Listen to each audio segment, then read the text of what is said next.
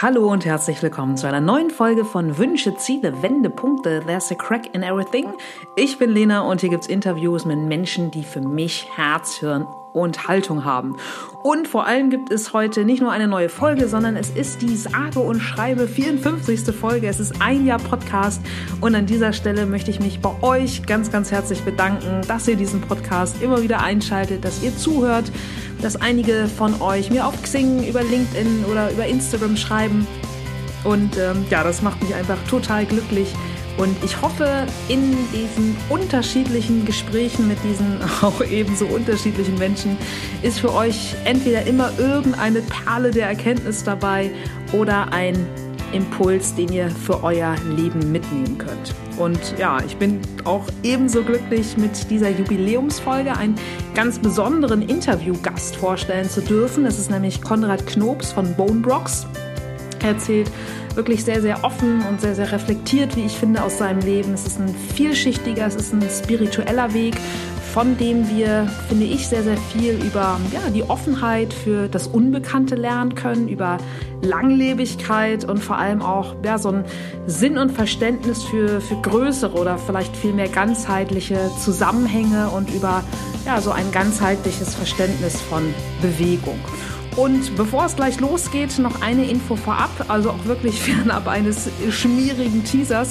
Aber bleibt bitte wirklich unbedingt bis zum Ende dran, denn am Schluss hat Konrad ein wirklich echtes Geschenk für uns alle, wie ich finde. Und ja, wenn ihr Lust habt, dann äh, bewertet meinen Podcast auch gerne sozusagen als Jubiläumsgeschenk und ähm, damit wir gemeinsam ins zweite Jahr äh, einsteigen können, horchen können. Und ja, meldet euch auch gerne bei mir, schreibt mir eine Mail mit einem Feedback, was ihr vielleicht für mich habt. Oder wenn ihr sonst irgendwelchen Input braucht, schaut auch gerne auf meine Seite hinsichtlich öffentliche Events, wo können wir uns mal persönlich sehen oder eben auch Workshops. So, genug des ewig langen Intros. Ich wünsche euch jetzt ganz, ganz viel Spaß beim Zuhören mit Konrad.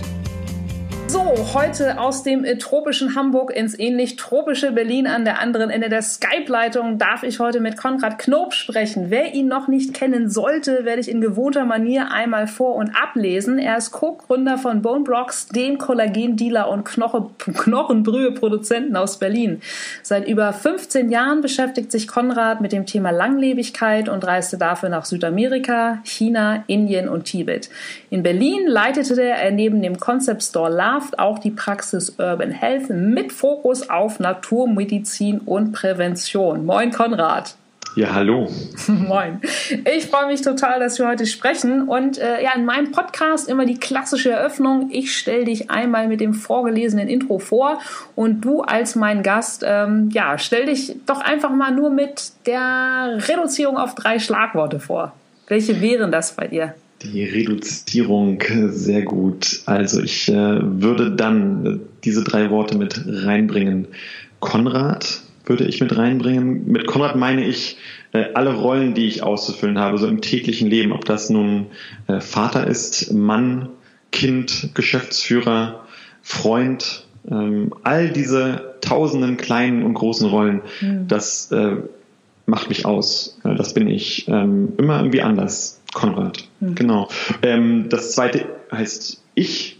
Mit ich meine ich der Beobachter, der all diese Rollen von innen beobachtet, ähm, der immer mit dabei ist, nicht wertet, mhm. äh, keine eigene Persönlichkeit hat, außer die Rolle hat äh, zu beobachten. Das macht mich auch aus. Mhm. Und das dritte, ja, da würde ich sagen wir. Ähm, mit mir meine ich ähm, meinen Tribe letzten Endes, der um mich herum als Freund, Familie, so Super Family, Clan ist, ja, die ich kenne, die mich kennen, aber auch irgendwie alle anderen auf dieser Welt, wo wir alle miteinander verbunden sind. Ähm, das macht mich auch aus, weil die jedes einzelne Foto oder jede Geschichte, die ich höre, jeder Film, jeder jeder einzelne Bereich, der irgendwie so ähm, in meinen Bereich kommt, influenzt mich ja auch und deswegen bin ich das auch ein Teil. Ja, genau.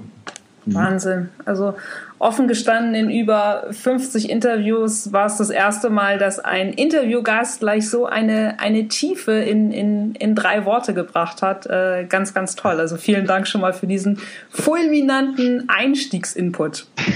Und Stichwort Einstieg, äh, das interessiert mich bei dir natürlich auch. Einmal zurückgesprungen in deinem Leben. Erinnerst du noch so einen, so einen allerersten ähm, Berufswunsch als Kind? Ja, ja, da erinnere ich mich an, ähm, an einen Waldspaziergang mhm. äh, mit meinen Eltern. Und dann habe ich, glaube ich, meinen Vater gefragt, wer passt denn hier auf die Tiere auf? Wer kümmert sich hier um die Tiere? Wer ist mit den Tieren zusammen? Ja. Und dann meinte mein Vater, der Förster. Und ich war ganz happy und hatte wahrscheinlich für einen Moment den Berufswunsch Förster. Und dann ging das natürlich weiter. Was macht der Förster noch? Und der muss halt okay. auch Tiere erschießen. Ja. Und dann war ich gar nicht mehr der Meinung, dass ich das sein wollen würde und habe dann gesagt, aber wer hilft denn dann den Tieren generell? Und dann ging es natürlich irgendwann zum Tierarzt. Und ähm, deswegen war jahrelang mein Berufswunsch, Tierarzt zu sein. Okay, also ein, so ein richtiger äh, Kinderklassiker.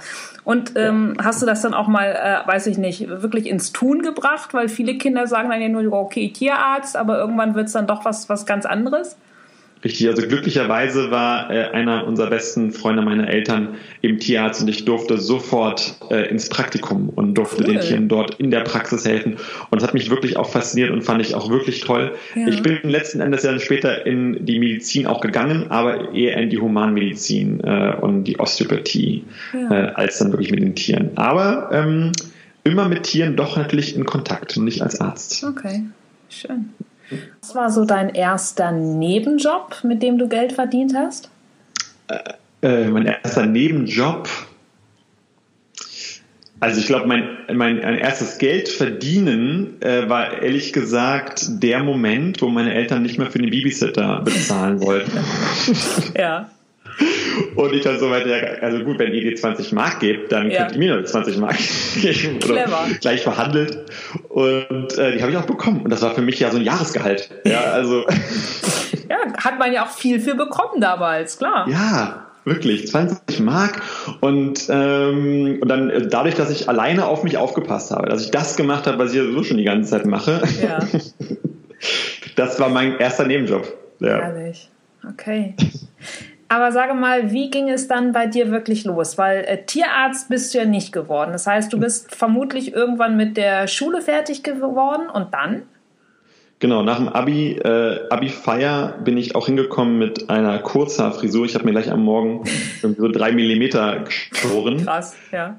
Das Problem daran war jetzt gerade, wo ich darauf kam, war, dass der Rasierer in der Mitte der ganzen Aktion morgens äh, stockte und kaputt ging. Und ich kam halt äh, auf der einen Seite mit vollen Haaren, auf der anderen Seite mit halben Haaren äh, an den Frühstückstisch. Also so, so ein unfreiwilliger Undercut. Genau. Ja. Genau. So, das ging halt damit los. Nein, ich habe mir dann wirklich komplett alles kurz geschaut und meinte, okay, letzter Tag jetzt Schule, ich will jetzt raus und bin äh, nach China gefahren. Ich bin ein halbes Jahr nach China gefahren. Äh, Shaolin-Tempel, da ist dann diese Frisur auch gang und gäbe. Das passte wow. irgendwie, dachte ich mir. Und habe da äh, im Shaolin-Tempel sechs Monate trainiert ähm, und bin dann nach Tibet gefahren, habe mir das angeschaut mit der damalig ganz neuen Eisenbahn rüber ähm, und musste erstmal sozusagen weg und alleine sein und okay. äh, die Schule hinter mir lassen. Und dann ging es los mit der Physiotherapie. Ja. Drei Jahre Physiotherapie. Okay. Mich hat ähm, der Mensch schon immer interessiert und ähm, damals war das noch so Medizin, ich kam nicht direkt rein, ja. ähm, also erstmal Physiotherapie. Und dann habe ich aber gemerkt, ganz ehrlich, Medizin ist es halt auch nicht. Ja. Ähm, das möchte ich nicht gern machen, aber was mich wirklich interessiert, ist Osteopathie. Also mhm. ich war weiter äh, Osteopathie gelernt. Fünf Jahre lang Studium letztendlich ist das ja. Wow, soll und mega aufwendig sein, ne? Es ist wirklich aufwendig, aber das lohnt sich auch. Ähm, das war zum ersten Mal, also in der Physiotherapie ging das schon etwas los, aber in der Osteopathie 100 Prozent jede Sekunde aufgesaugt, ja, ja, weil es war das Thema. Es hat, es war Spannung pur. Toll. Ich habe ich hab Zusammenhänge verstanden. Ja. Äh, ich habe zum ersten Mal Magie äh, gespürt. Ähm, also diese, ja, dieses, dieses Heil, diese Heilenergie. Ähm, und äh, letzten Endes ist das äh, etwas Magisches, wenn äh, man zu einem, also zum Beispiel zu einem Osteopathen kommt, mit drei Jahre Schmerz, Hintergrund und Erfahrung und mit einer Session ist das weg. Innerhalb von zehn Minuten, Viertelstunde. Wahnsinn. Und das war für mich immer so, wie kann das sein? Ja. Und jetzt habe ich es verstanden, ich habe das jetzt äh, alles durch und äh, verstehe, warum das ist, ne? weil die Osteopathen eben Zusammenhänge lernen. Die verstehen, mhm. dass der Rückenschmerz äh, nicht nur vom Rücken kommen kann, sondern eben auch von anderen Orten. Und das ist so einfach, dass jetzt klingt, ja. ist das in der heutigen Medizin nicht mehr gang und gäbe. Ja, ne, ich weiß genau, was du meinst. Also einfach der ganzheitliche Ansatz. Ne? Und ich bin selbst schon mal bei einer Osteopathin gewesen und habe eine ähnliche äh, Effekte spüren dürfen mit äh, Zack ist weg oder Huch, daher kommt das und mhm. äh, ziehe da wirklich den Hut und habe da großen Respekt vor eurem, vor eurem Können und natürlich auch ähm, vor der Ausbildung. Ich würde aber gerne noch mal einmal kurz zurückgehen, weil was mich neugierig gemacht hat, du hast gesagt, du bist nach dem Abi dann mit diesem ähm, halb rasierten Kopf nach China gegangen und hast trainiert. Was hast du trainiert? Ja, ähm, ich habe mit 14 angefangen, Shaolin Kung Fu zu trainieren. Okay. Ähm, Shaolin Kung Fu kommt aus China, ist dort mit die älteste Kampfkunst mhm. und wird in einem buddhistischen äh, Tempel ähm, immer noch weitergereicht. Ja. Ähm, und dort habe ich mich halt hinbegeben und gesagt, das ist spannend, das ist für mich Mystik. Da lerne ich vielleicht noch so die alten Geheimnisse Toll. und äh, die ich mir da so vorgestellt habe. Ich habe immer nur nach Mystiken und, und nach auch da kommen wir vielleicht später nochmal darauf hin, hinzu, ja. ist einfach diese Langlebigkeit, das ist auch damals schon das Thema gewesen, mhm. ähm, auch der alten Mönche. Äh, das wollte ich erkunden, das wollte ich mit eigenen Augen sehen und das habe ich dort trainiert. Das gibt halt Shaolin Kung Fu, dort trainiert man aber auch Tai Chi, mhm. ähm, dort trainiert man auch Qigong. Ja. Ähm, Genau. Und 2011 bin ich halt nochmal hin nach China und habe dort im Wudang-Tempel, äh, das ist der Pardon dazu, ja, mhm. äh, dort kann man auch eben Tai Chi und Wudang Tai Chi lernen und Qigong. Dort habe ich auch nochmal sechs Monate trainiert. Ja. Wahnsinn. Ja. Und wie ging es dann bei dir nach dem Osteopathiestudium weiter? Ich habe relativ schnell, also zum Thema Nebenjob, ich habe nirgendwo gearbeitet in meinem Leben. Ich habe gesagt, ich mache das alles jetzt selbst und habe äh, mein eigenes Zimmer noch damals bei meinen Eltern, so mit 19, umgebaut und äh, kam immer recht schnell auf die Privatpatienten äh, so, sozusagen Ach, Ebenen. Ja. Und natürlich, ne, die gleich mit eingecasht und gesagt, sie werden ja entlassen morgen, wollen sie nicht doch weitermachen. Okay. Und so ging's los. Irre. So ging's los und das ganz langsam aufgebaut. Ich glaube, es ist verjährt, am Anfang schwarz, später ging das natürlich nicht, da habe ich am meisten verdient, glaube ich. ja, ähm, und dann habe ich gesagt, nee, ich muss es echt machen, ich mache jetzt eine Praxis auf, so geht das nicht weiter. Es war halt ein Nebenjob für mich. Und habe so mein Studium auch finanziert und dann habe ich gesagt, komm, wir machen jetzt ein richtiges Konzept.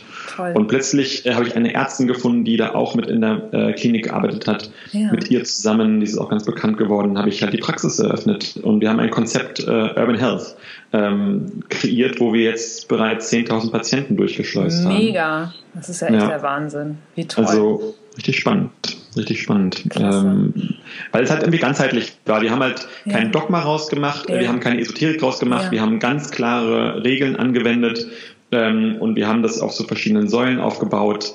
Ähm, es hat etwas mehr gekostet. Wir haben uns deswegen, das kam aber daher, dass wir gesagt haben, wir wollen uns nicht unterwerfen unter diesen physiotherapeutischen Regeln. Ja. Wir wollen Ernährungstherapie mit reinnehmen. Wir wollen Osteopathie mit reinnehmen. Ich habe einen Heilpraktiker gemacht. Ich habe Ernährungstherapie gelernt. Ich habe chinesische Medizin gelernt über mehrere Jahre. Alles okay. immer nachts und abends und daraus haben wir dann eben ein Konzept gebastelt und das hat wirklich jetzt Spaß gemacht, äh, das durchzuziehen bis heute. Toll. Und ihr sitzt mit Urban Health in ähm, Berlin-Charlottenburg. Ich hatte zwei Praxen mit Urban Health ja. und äh, daraus erwuchs dann auch das Thema, was ich jetzt mache, das Thema Knochenbrühe, das Thema Bone Brocks.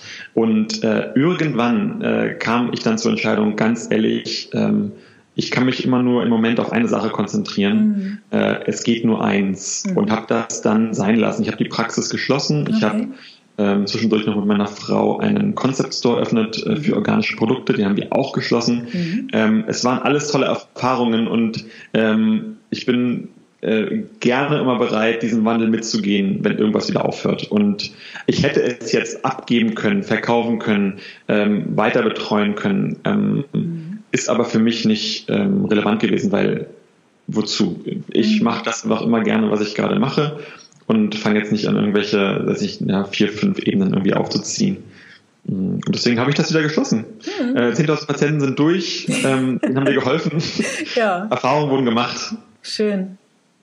Ja, und vor allem äh, Bone Rocks ist ja einfach auch etwas äh, ganz, ganz Tolles. Vielleicht magst du da einmal erzählen, ähm, ja, was, was dein Impuls war, das zu gründen und ähm, ja, was das einfach ist für die Zuhörer, die diese unfassbar gute Knochenbrühe noch nicht kennen. Ja, geil, sehr gerne. Das kam wirklich aus der Praxis heraus. Ja. Äh, ich saß eines Tages da, ähm, Patient kam nicht und ich habe die Ärztezeitung, passiert ja manchmal, ja. und äh, habe die Ärztezeitung aufgeschlagen und dort stand wirklich als Titel, dieser Arzt behandelt seine Patienten mit Knochenbrühe. Mhm. So, und ich habe das Wort damals noch nicht, 2015, noch nicht richtig gehört, Knochenbrühe. Ja. Äh, okay, also hat mich aber irgendwie interessiert, weil Osteopathie, wir behandeln ja viel Knochen und das ist also alles irgendwie Thema gewesen. So, und dann ging es los. Ich habe mir das durchgelesen, habe verstanden, dass wenn man eben die Knochen von Tieren lange auskocht, ja. dort Mineralstoffe, aber auch vor allem Kollagene ausgekocht werden. Und diese Kollagene senken Entzündungswerte im Körper und bauen den Darm auf, die Darmschleimhaut. Mhm. Und ich wusste damals schon, dass jede Erkrankung, jede Erkältung mit Entzündungswerten losgehen, also mit mhm. Entzündungen losgehen.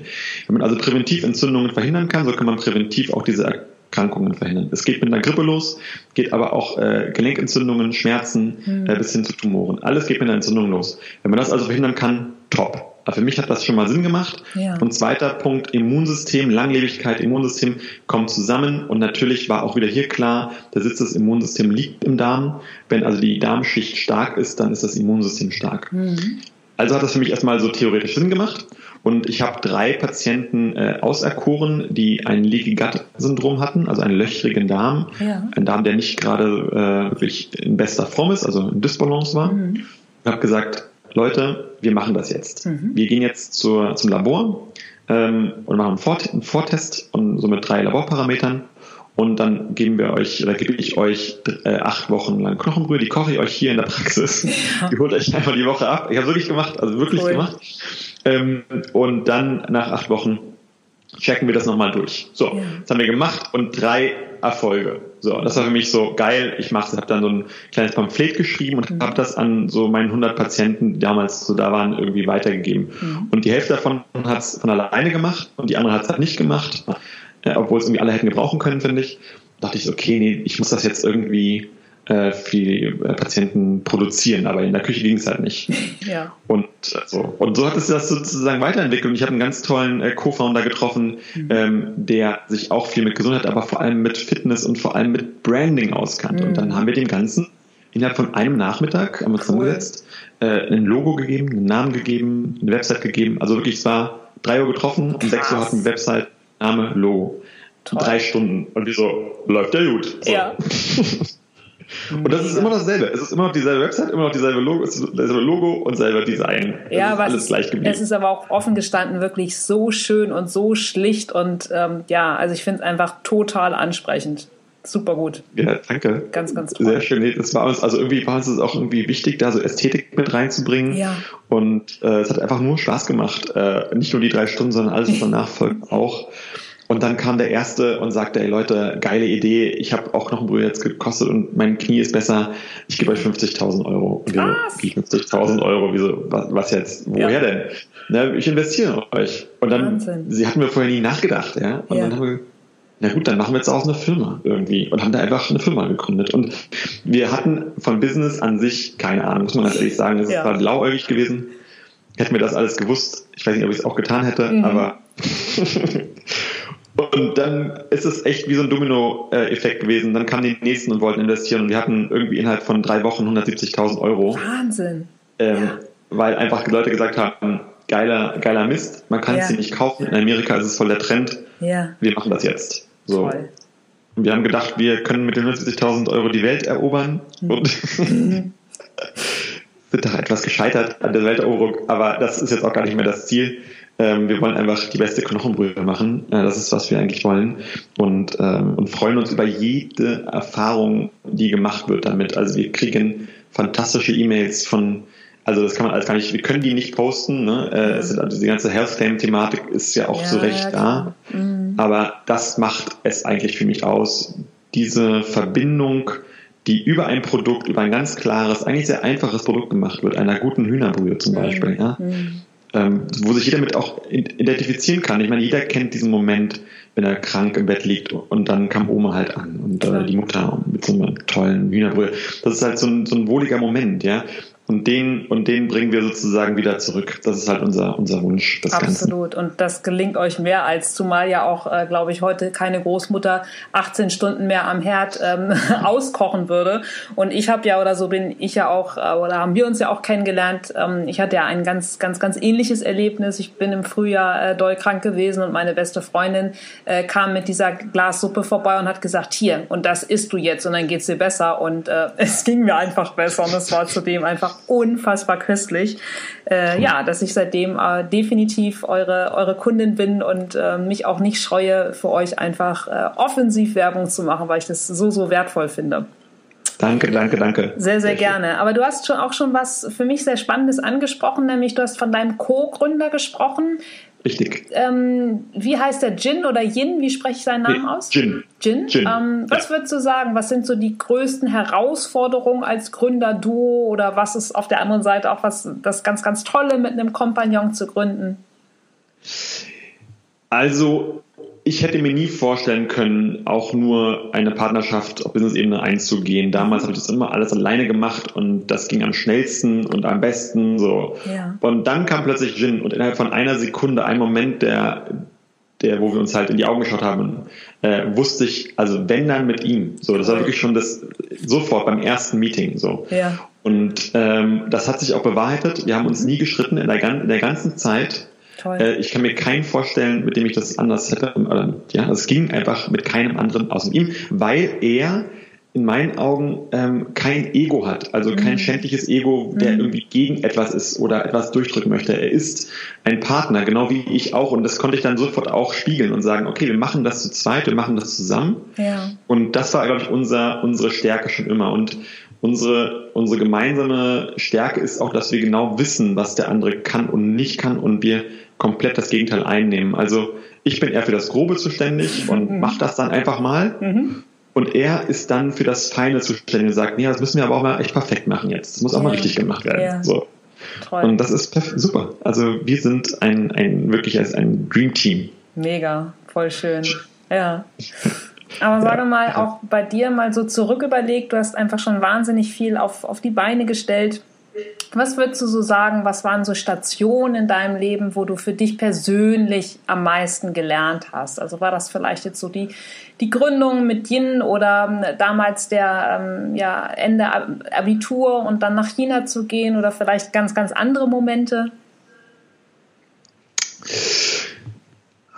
Ja, da fällt mir gleich sofort äh, irgendwie so ein Spruch ein, den habe ich irgendwann mal aufgeschnappt aus so einem Dalai Lama Buch. Ich glaube, ich habe noch niemals ein Dalai Lama Buch zu Ende gelesen, aber, ja.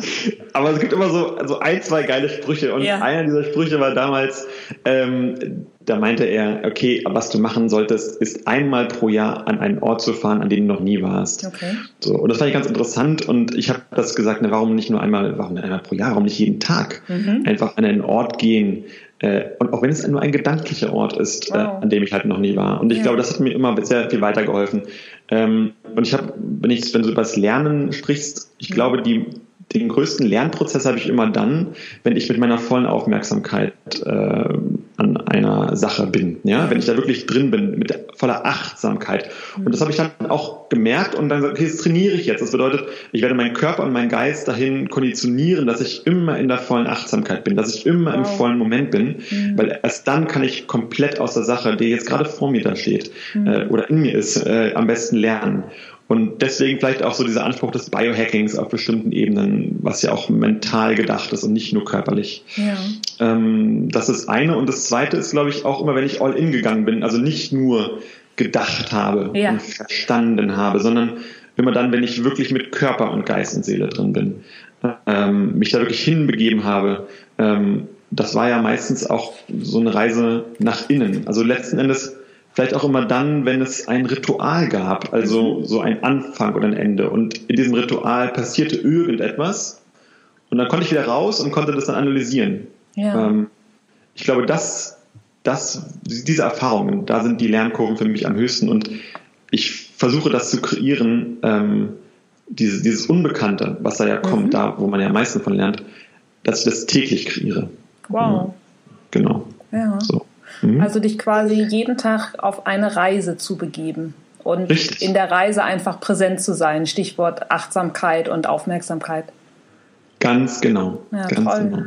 Mhm. Hast du da irgendein, also es ist natürlich einfach auch ein, ein Metathema, mit dem wir uns ja auch alle befassen, wie schwierig es ist, ja, ich sage das immer so ein bisschen salopp, digitales Grundrauschen, im Moment zu mhm. sein. Mhm. Gibt es da irgendetwas, wo du sagst, das hilft mir oder das ist so ein Mini-Ritual, was ich vielleicht weitergeben kann?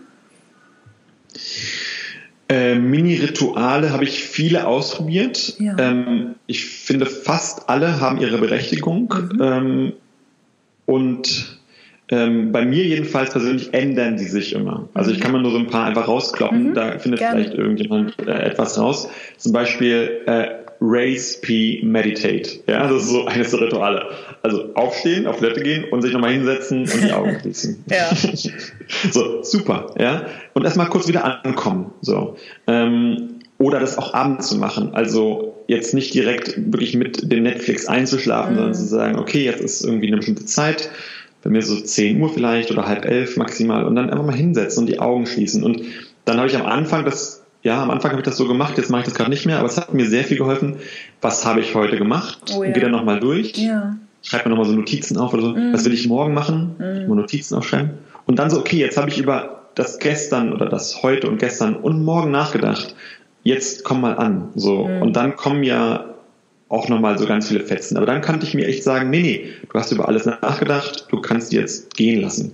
Mhm. Und dann irgendwann nach ein paar Minuten, je nachdem wie gut in welcher Fassung ich war, kam dann auch so ein Moment der Transzendenz des im Nichts, aber im schönen Nichts sein, ja. Das, ja. das kam dann dadurch. Und so, das ist mein zweites Ritual gewesen, glaube ich, was sehr schön war. Das mhm. habe ich dann manchmal auch verbunden, gerade so im Winter mit Kerzen anzünden. Mhm. Und, und Dankbarkeit ist, glaube ich, so das dritte Thema. Oh ja, ja. Ne? Mm, total. Das schreibe ich dir auch sofort. Ja.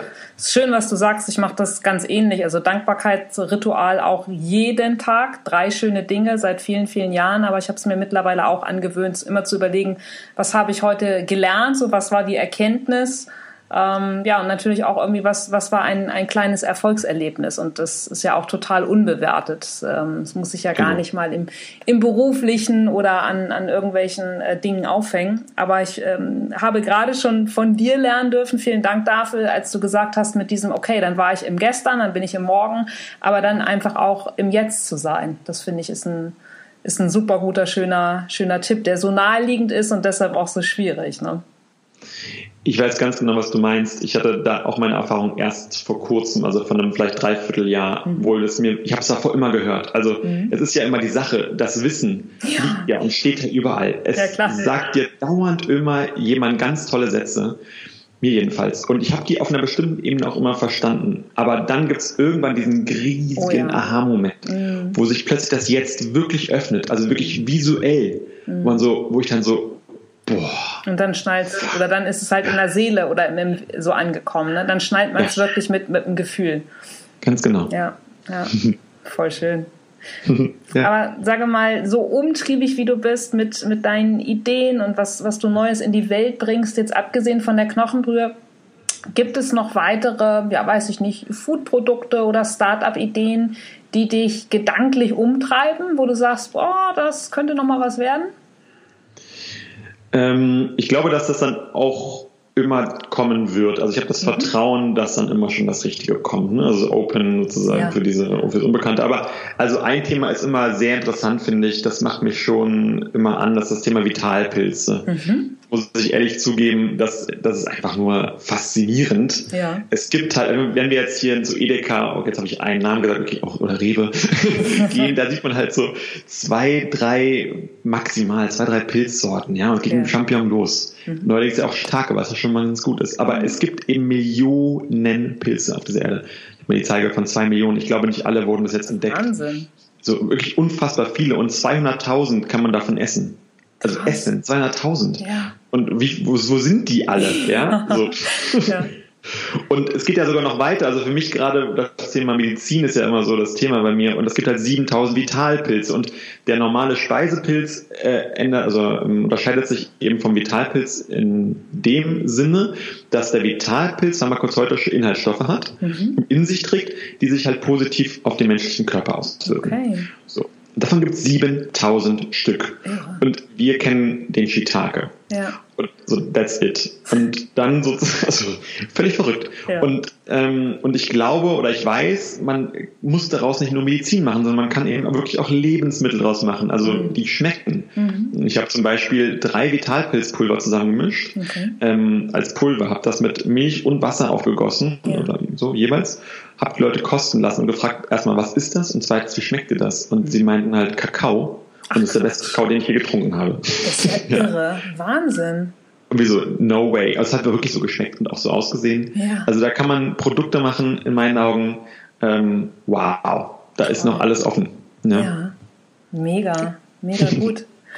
Und sage mal, du als Profi, Konrad, wo liegt für dich ganz persönlich jetzt der Schlüssel, abgesehen von Knochenbrühe und natürlich auch ähm, ja, deinen, deinen ganz eigenen Ritualen, im, im Moment zu sein, mit Dankbarkeit durchs Leben zu gehen? Wo liegt für dich so der Schlüssel zu einem ganzheitlich gesunden Leben?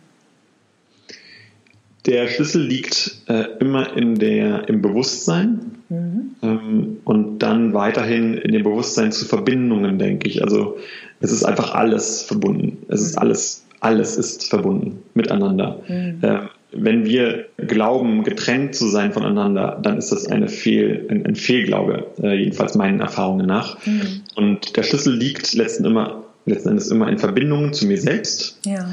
äh, in Verbindungen zur Natur, in Verbindungen äh, zu allen ja. Lebewesen, zu allen Wesen, zu allem, was sich bewegt. Und es bewegt sich einfach mal alles. Ja. Äh, und dann noch als letzten großen äh, sozusagen Metaschritt ähm, zur Verbindung zum großen Ganzen, also zum Zentrum, zum All, hm. zum da, wo alles entstand. Ähm, die Verbindung ist auch da, die hm. gesamte Zeit. Mhm. Wahnsinn. Und was würdest du sagen auf deinen vielen Reisen, die du nach Fernost unternommen hast? Was waren da so ganz bewusste Erkenntnisse in Sachen Langlebigkeit und Prävention, die du, die du auf und mitgenommen hast? Langlebigkeit, ähm, das ja, ist ein großer Punkt. Ne? Also mhm. da hat sich mein ganzes Leben halt drum gedreht, um dieses Thema.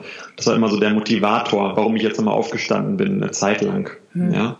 Und das war am Anfang eben das Thema Kung Fu, Bewegung, Fitness. Mhm. Da habe ich gelernt, dass Leben Bewegung ist. Und alles, äh, was sich bewegt, eben lebt. Mhm.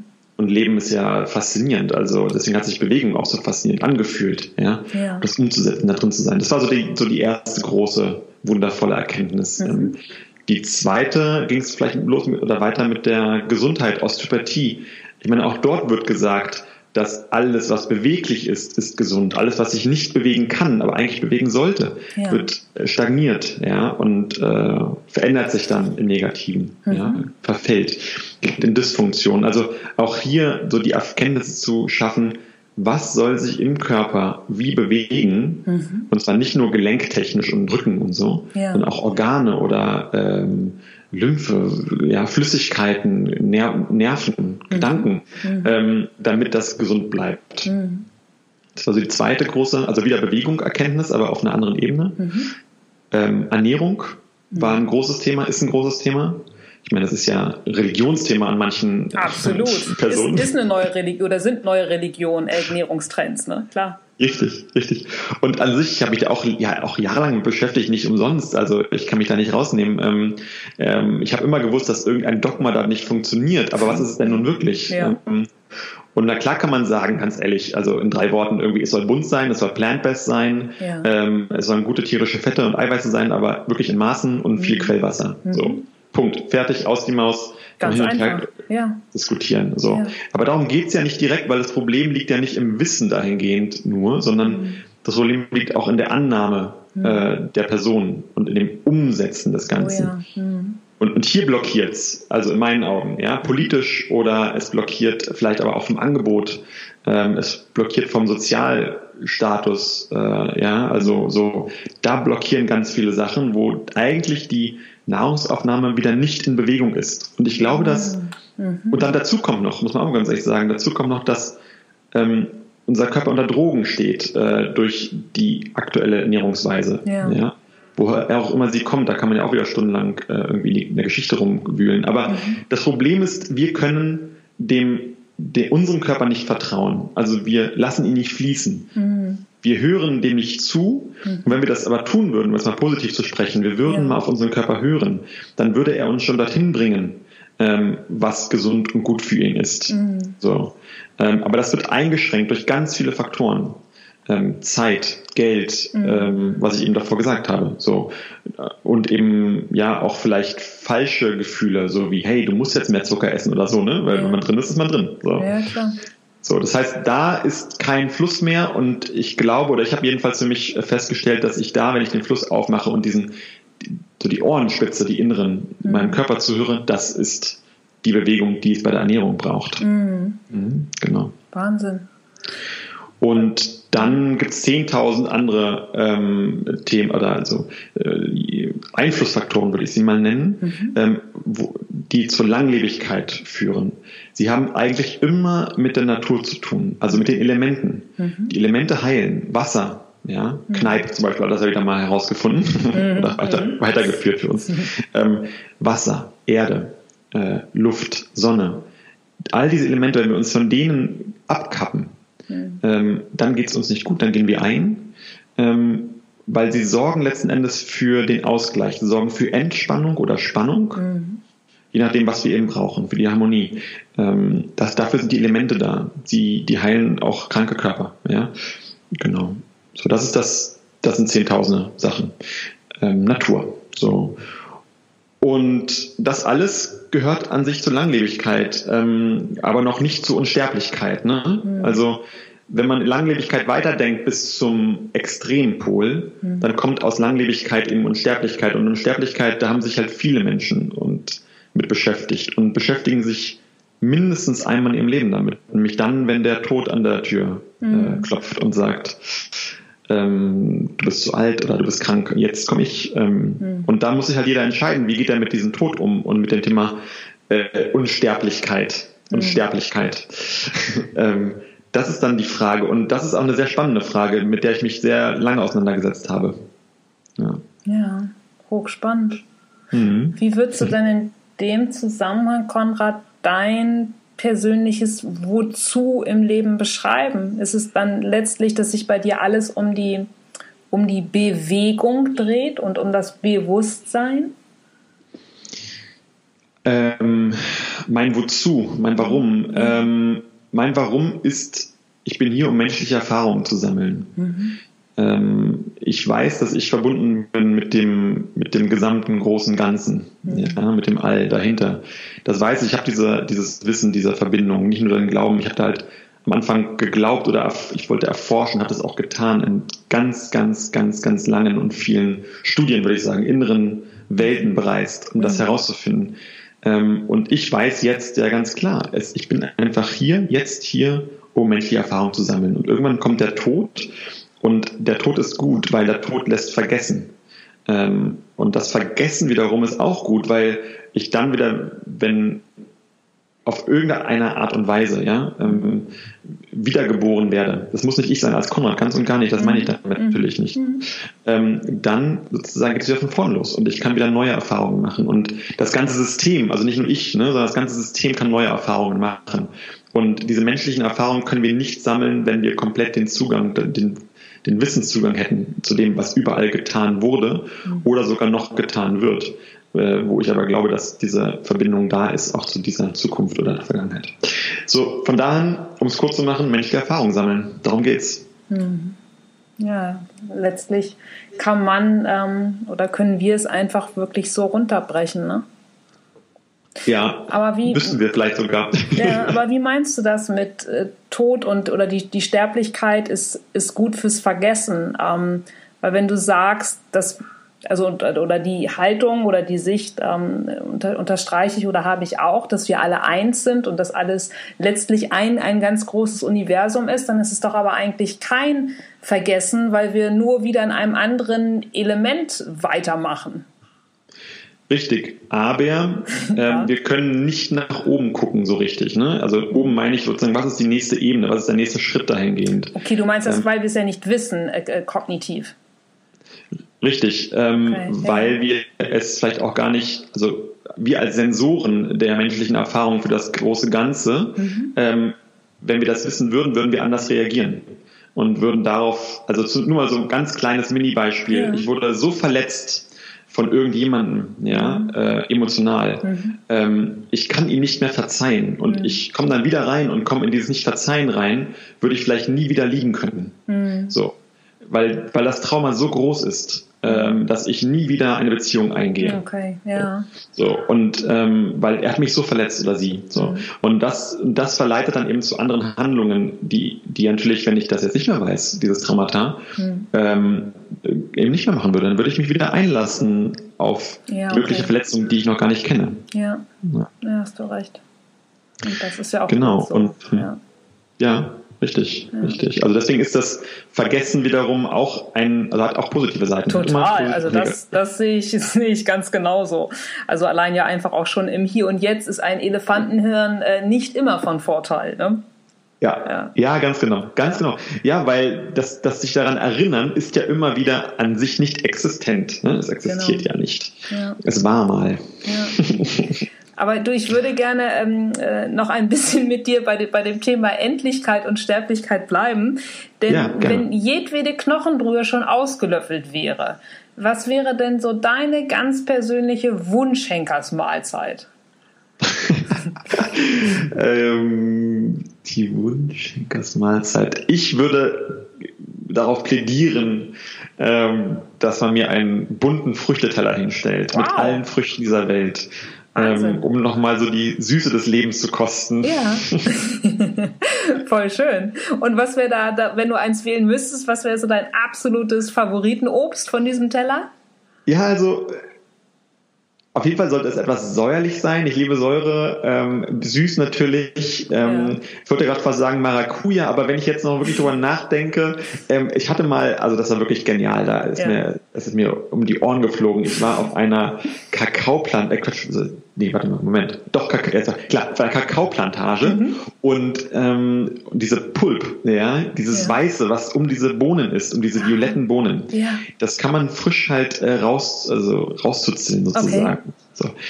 Und ich würde jedem, der mal in Südamerika oder so ist, ja, ja. ich glaube in Afrika gibt es da auch ein paar Orte, bitte unbedingt machen. Das ist das Geilste, was es gibt. Es ist wirklich nicht auf die Bohnen beißen, die sind mega bitter, also okay. mega bitter. Ja.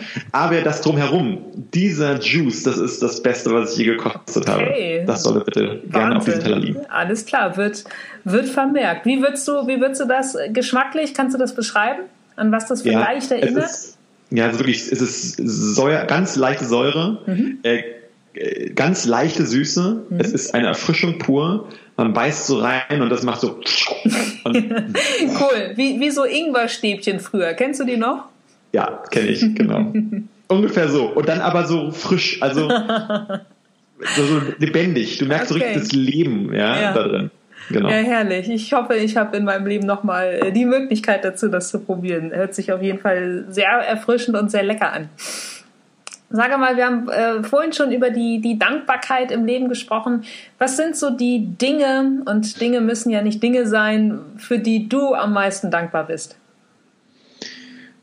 Ich glaube, ich bin für die äh, Mannigfaltigkeit des Lebens so dankbar, dass es halt nicht nur das eine ist, äh, ja. diese Mono-Geschichte, nicht diese, diese eine Linie, sondern es so in 10.000 verschiedene Richtungen geht und dass ich diese Mannigfaltigkeit eben mit den Menschen, ähm, die um mich herum sind, ähm, diese lieben Menschen auch so, ja, die mich begleiten, dass ich die dann auch mit denen erleben kann. Nicht nur alleine ja, erleben kann, sondern einfach, dass wir das zusammen machen und das zusammen genießen. Ja. Das ist, glaube ich, da, wo ich die Dankbarkeit am größten spüre.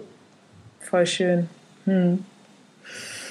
Und wie würdest du sagen, wie entspannst du am liebsten oder am besten?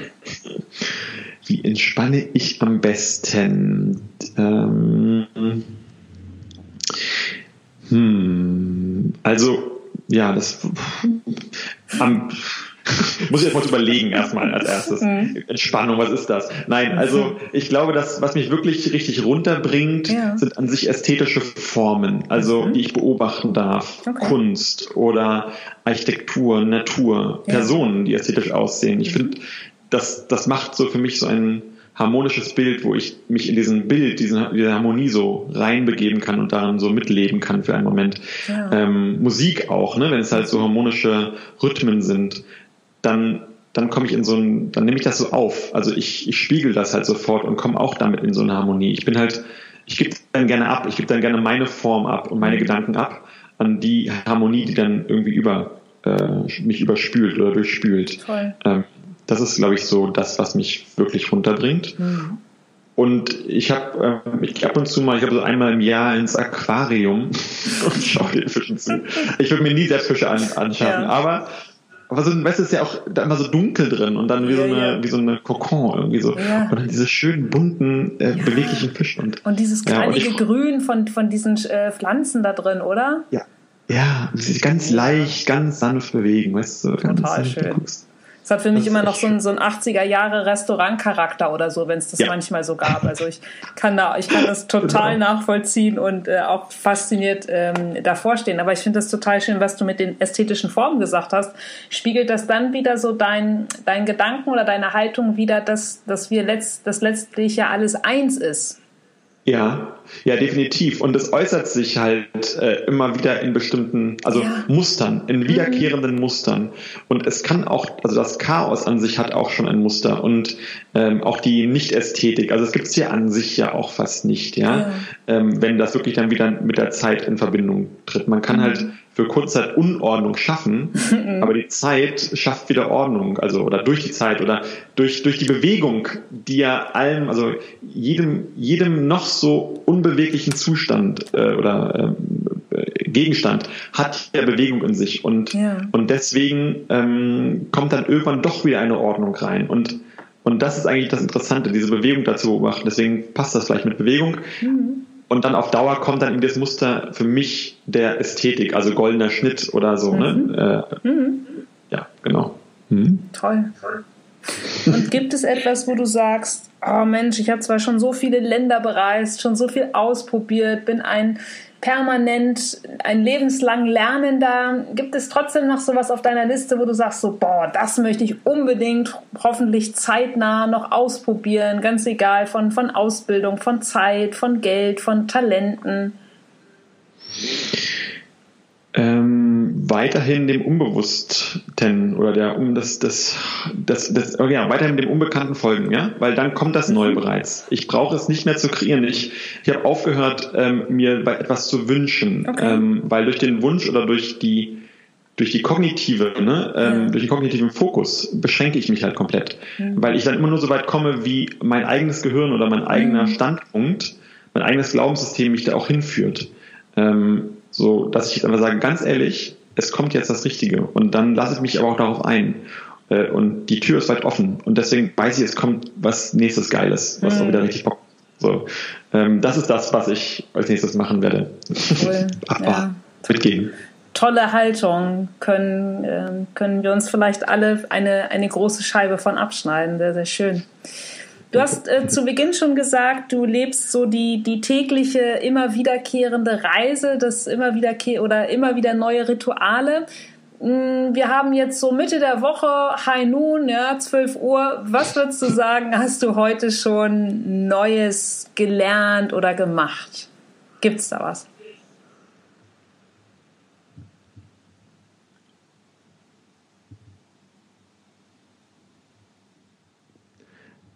Das war gerade zum Beispiel das, was ich gerade noch nicht gemacht habe. Ich habe einfach gerade mal nichts gesagt. Sehr cool. Ich, ich habe auch äh, gedacht, ich frage jetzt nicht so Hallo Konrad, weil äh, ja, vielleicht einfach mal in der Stille zu sein. Ja, genau. Cool. War auch ein spannender Moment, oder? Sehr geil. Hat auch noch kein, weil es ist immer eine hoch, also für eine für mich hochspannende Frage, die ich gerne so fast zum Ende meines Interviews stelle und ähm, ja, einfach mal nichts sagen oder Stille mal zulassen, oder? Genau. Ich cool. fand es irgendwie auch gerade äh, kitzelt irgendwie. Sehr geil. Herrlich. Was willst du denn heute in, in deiner Rückschau mit deinen vielen Erfahrungen oder mit deiner, ja, mit deiner permanenten Reise, was würdest du heute dem, dem Teenager Konrad, vielleicht jetzt hm. nicht am, am letzten ähm, Schultag vorm Abi, sondern ein bisschen davor, so mit, mit 16, 17, was würdest du dem heute raten? Mit 16, 17, ja, also ich glaube sogar noch die nächsten zehn Jahre obendrauf, äh, lass dir mehr Zeit. Also ich hatte immer so ein, so eine Hetze in mir, ich glaube fast ein, nicht-Geduld. Ich hatte einfach keine Geduld irgendwie, okay. weil ich immer das Gefühl hatte, ich, ich muss das jetzt noch schaffen, das muss auch noch schnell gemacht werden. Und mhm. äh, ich wollte immer, glaube ich, zu schnell irgendwo hin. Also okay. das war, glaube ich, mein Anfangs. Also hatte ich das, ja, dafür habe ich vielleicht vieles geschafft, mhm. aber das wirkliche Enjoyment irgendwie dahinter, so das richtige oh, Mitleben, habe ich vielleicht etwas dadurch ähm, aufgeben müssen. Das war so der Konterpart. Und deswegen würde ich mir sagen, lass dir einfach mehr Zeit. Okay. Ja. Gerade hin, hinsichtlich äh, deinem Metathema der Langlebigkeit, ne? Ganz genau, ja, ja. Genau. Das ist ja häufig so, das, das sieht man ja ganz häufig äh, bei Menschen, bei uns allen, dass mhm. da, wo wir eigentlich nach streben und immer mhm. für kämpfen, dass wir genau das durch diesen Kampf eben äh, nicht haben. Ja, das kenne ich sehr genau. Ich, äh, ja, weiß ich, hm? glaube ich, ziemlich genau, was du meinst, ja. Ja, äh, ist doch wirklich irre. Ja, das, das ja. ist genau. Und deswegen muss man eigentlich, und das ist ja so einfach gesagt, wenn man die Erkenntnis mhm. hat, aber was ist jetzt eigentlich zu tun? Und was zu tun ist, ist diesen Wunsch loszulassen. Ja. Ähm, das ist viel einfacher gesagt jetzt als getan, weil das ist ja genau der Wunsch, um den es geht. Das möchte ich, das will ich. Und ja. das zu tun, bis zum Ende durchzuziehen, Wünsche und Träume loszulassen ähm, und sie trotzdem einzuladen zu kommen, mhm. um und nicht zu wissen, ob sie das tun. Ähm, das ist so der, der hat viel mit Angst zu tun, ähm, ja, und mit diesen Loslassangst. Mhm. Ja, das ist halt genau. halt dann die mhm. Meta-Aufgabe, aber die du dir ja auch dann tagtäglich lebst, indem du dir auf deine Fahnen schreibst, ähm, ja, einfach immer weiter dem Unbekannten zu folgen, ne? Ganz genau. Voll schön. Mhm. Ja, äh, Konrad, ich könnte ähm, noch ewig deinen Erfahrungen und Erlebnissen lauschen. Ich finde es mega spannend und habe, glaube ich, äh, selten eine, eine so, wie soll ich sagen, mannigfaltige Folge gehabt, wo, wo für die Zuhörerinnen und Zuhörer, glaube ich, und für mich so, so viel drin ist. Also erstmal Dank für, für deine Offenheit, für deine Zeit und im Umkehrschluss gibt es denn etwas, was ähm, die Zuhörer für dich oder vielleicht für Bone Blocks tun können? Also abgesehen natürlich davon, dass ich äh, äh, eure Webseite in die Shownotes packe und nur empfehlen kann, ohne Ende Suppe zu bestellen. das ist sehr lieb. Ähm, ja, spannende Frage. Gerne. Ich glaube, was mich interessiert, sind Fragen. Also jetzt nicht direkt, also deine Fragen waren auch sehr schön über mich und uns, ähm, aber ich würde auch äh, es einfach sehr schön finden, wenn ähm, der Zuhörer mir Fragen schickt zu sich. Hm. Und ähm, ich, ich möchte mich dem aussetzen und dem antworten wow. äh, auf die eine oder andere Art und Weise. Das kann kurz oder lang sein oder gar nicht, aber ich antworte dann darauf. Die Kommunikation, die biete ich gerne an und ich bin da wirklich extrem gespannt, was kommt. Toll. Also ich möchte jedem anbieten, bitte schickt mir eure Fragen. Ach, voll schön. Ja, mega. Ja. Unter konrad.bonebrox.de. Wahnsinn. Packe ich natürlich ähm, in die Show Notes und ähm, okay. ja, ich ja, bin, bin einfach nur für dankbar für deine Zeit, bin dankbar, dass du mit Yin ähm, Bone Brox die Suppe in die Welt gebracht hast und wünsche dir einen wunder wunderschönen Tag noch nach Berlin. Ganz lieben Dank dir fürs Interview. Sehr gerne. Bis bald, Konrad. Ja, bis bald. Ciao. So, das war die Folge mit Konrad. Natürlich findet ihr den Bonebrox-Link als auch die E-Mail-Adresse von Konrad in der Folgenbeschreibung. Von mir ein ganz, ganz herzliches Dankeschön für eure Zeit, fürs Zuhören. Ich freue mich total mit euch ins zweite Podcast-Jahr zu starten. Seid gespannt, wer als nächstes im Interview vorkommt. Und ja, wenn ihr noch einen kleinen Moment habt, dann geht gern kurz fix auf iTunes, bewertet meinen Podcast, abonniert ihn gerne. Ja, und ich freue mich auf euch und aufs nächste Mal. Bis dann. Tschüss.